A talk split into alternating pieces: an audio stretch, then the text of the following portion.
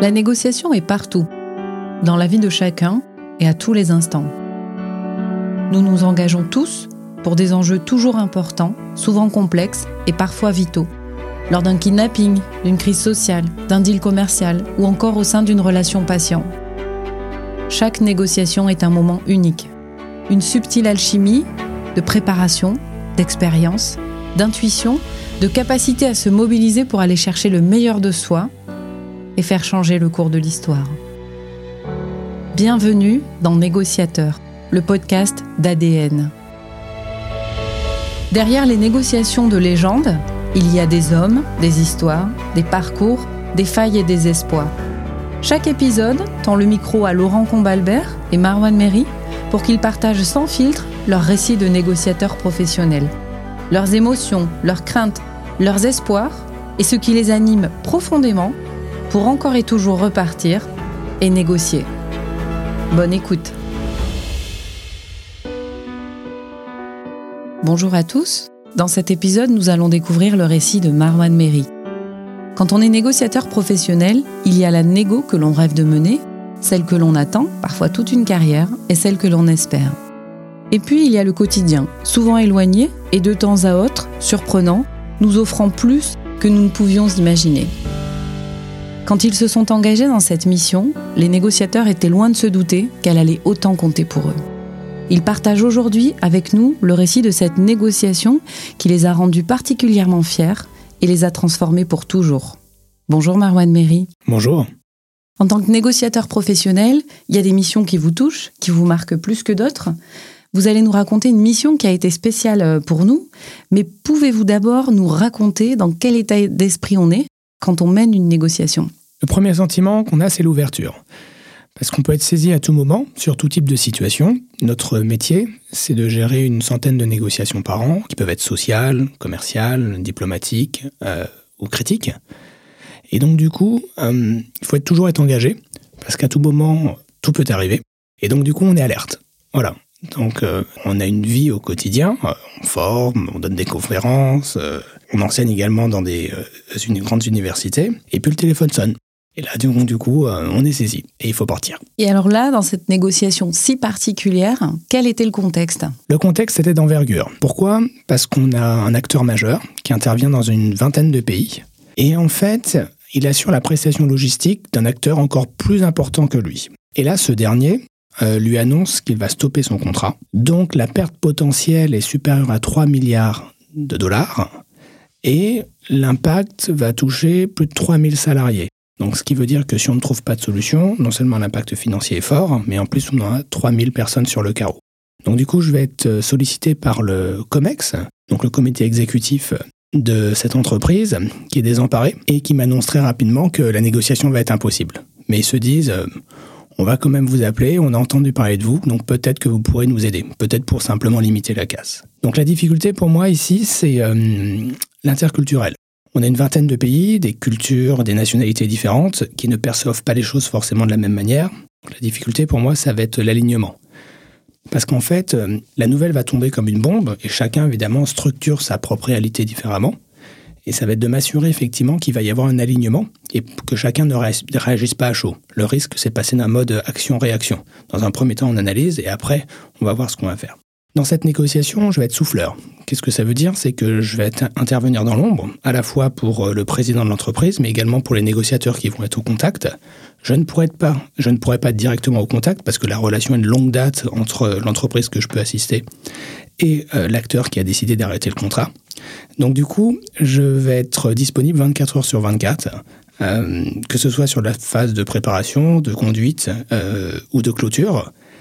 Et mon rôle, simplement, ça va être de les aiguiller de structurer l'approche simplement pour qu'on ne commette euh, aucune erreur. Donc la préparation a lieu sur un bateau, euh, aussi étrangement que ça puisse paraître, avec euh, une dizaine d'hommes et de femmes qui sont engagés. Donc on a les membres du COMEX, les décideurs sur cette négociation, et puis également les équipes au contact. Donc le but dans un premier temps, ça va être de les rassurer, de s'assurer qu'on a les ressources nécessaires, et après de conduire cette négociation. Et hum, donc un contexte de complexité qui est très très fort. Et à ce moment-là, euh, les, sensations, vous, que vous avez en amorçant la négociation, en rentrant dans la négociation La première chose, c'est de ne pas s'imprégner des émotions des autres. Parce que c'est vrai que quand je regarde leur visage, euh, il est défait. Voilà, c'est le mot en fait qui, me qui me vient tout de suite. Et si j'accepte la situation telle qui, que eux l'aperçoivent, j'aurai très très peu de chances de réussir. Donc la difficulté pour moi, c'est de ne pas me laisser happer par les émotions des autres et de me dire qu'il y aura toujours de l'espoir. Et alors, qu'est-ce que qu'est-ce qu'on va mobiliser justement intérieurement pour euh, pour pas euh, que le, contexte général nous influence et puis teinte un peu notre énergie ou notre engagement? Alors, la négociation est avant tout un métier euh, d'expérience et d'expertise. Donc, la première chose qu'on va mobiliser ici, c'est son expérience. Comme on a la chance de conduire de très nombreuses négociations par an, on va naturellement puiser dans notre répertoire d'expériences vécues pour solliciter des marqueurs où en fait on a euh, été amené à gérer des situations qui pouvaient être similaires, où on a, nous on a pu nous annoncer que dès le départ que la situation était pliée, qu'il n'y avait pas d'espoir. Et par moments, on a réussi quand même à faire la différence. Donc naturellement, on va se rattacher à ça. Et donc une fois qu'on a désamorcé euh, cette espèce de bouffée émotionnelle-là, on gère la négo. Et puis dans un second temps, quand la négo est conclue, clôturée, qu'est-ce qu'on ressent? Alors beaucoup de fierté pour rien vous cacher, la négociation a été longue. Elle a duré euh, six mois. J'ai dû voyager dans une vingtaine de pays. Dans cette négociation, j'étais pas acteur direct, ou dans le sens, j'étais souffleur. Ce qui veut dire que j'étais conseil du COMEX et des équipes engagées en négociation. Donc on m'appelait sur la préparation, sur la conduite et sur la clôture.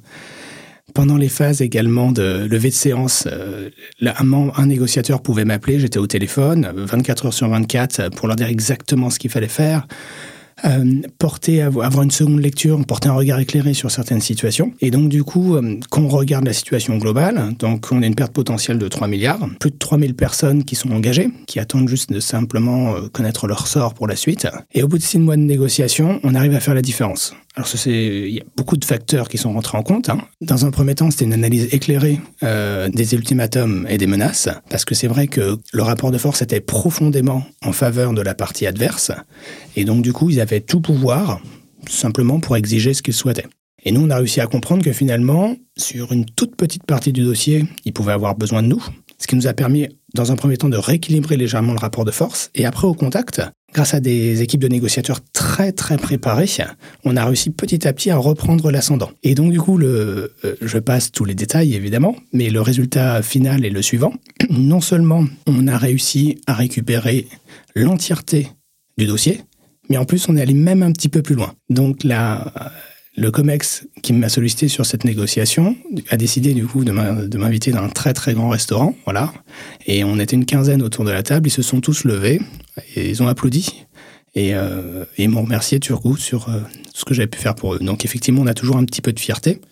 La difficulté après, évidemment, c'est pas se laisser embraser par ça, parce que chaque négociation est différente. À tête reposée, quand la négociation est passée, que les résultats, la conclusion est là, Qu'est-ce que c'est qui rend fier qui rend fier avant toute chose, c'est euh, de partir d'une situation euh, impossible et de finalement se dire que tant qu'on ne croit pas qu'il y a toujours un tout petit espoir, en fait, on bascule.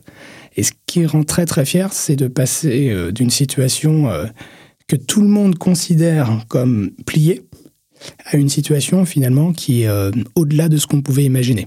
Donc la fierté, elle réside du fait de l'effet de contraste en fait de passer euh, de la nuit euh, au jour, aussi simple que ça. Est-ce que c'est pour ça qu'on choisit ce métier-là, de négociateur professionnel? Tout à fait. Je pense que ce qui nous anime profondément, c'est le sentiment d'être utile.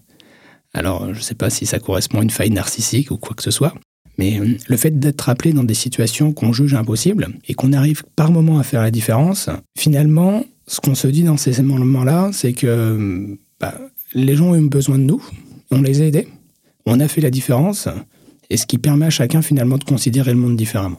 Et euh, cette gratification-là que vous nous racontez, la, fierté qu'on peut ressentir comme ça sur des moments euh, très intenses, est-ce que ça rend plus fort pour la suite, pour les prochaines, pour les futures négociations? Euh, Tout à fait. avec Laurent Combalbert, mon associé, on se dit souvent que ça nous permet de nous épaissir le cuir. Comme je le disais en préambule, la négociation est un métier d'expérience et on a besoin de l'expérience pour avancer.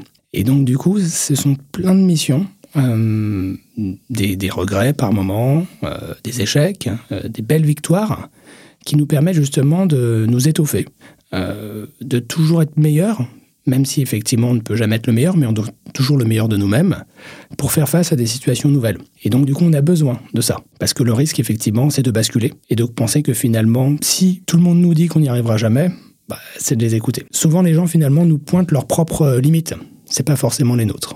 Merci Marwan Méry. Merci beaucoup. C'était un nouvel épisode de Négociateur, où l'expertise, l'engagement et la confiance ont fait changer le cours des choses. Rendez-vous très bientôt pour une nouvelle histoire. En attendant, retrouvez-nous sur www.adngroup.com.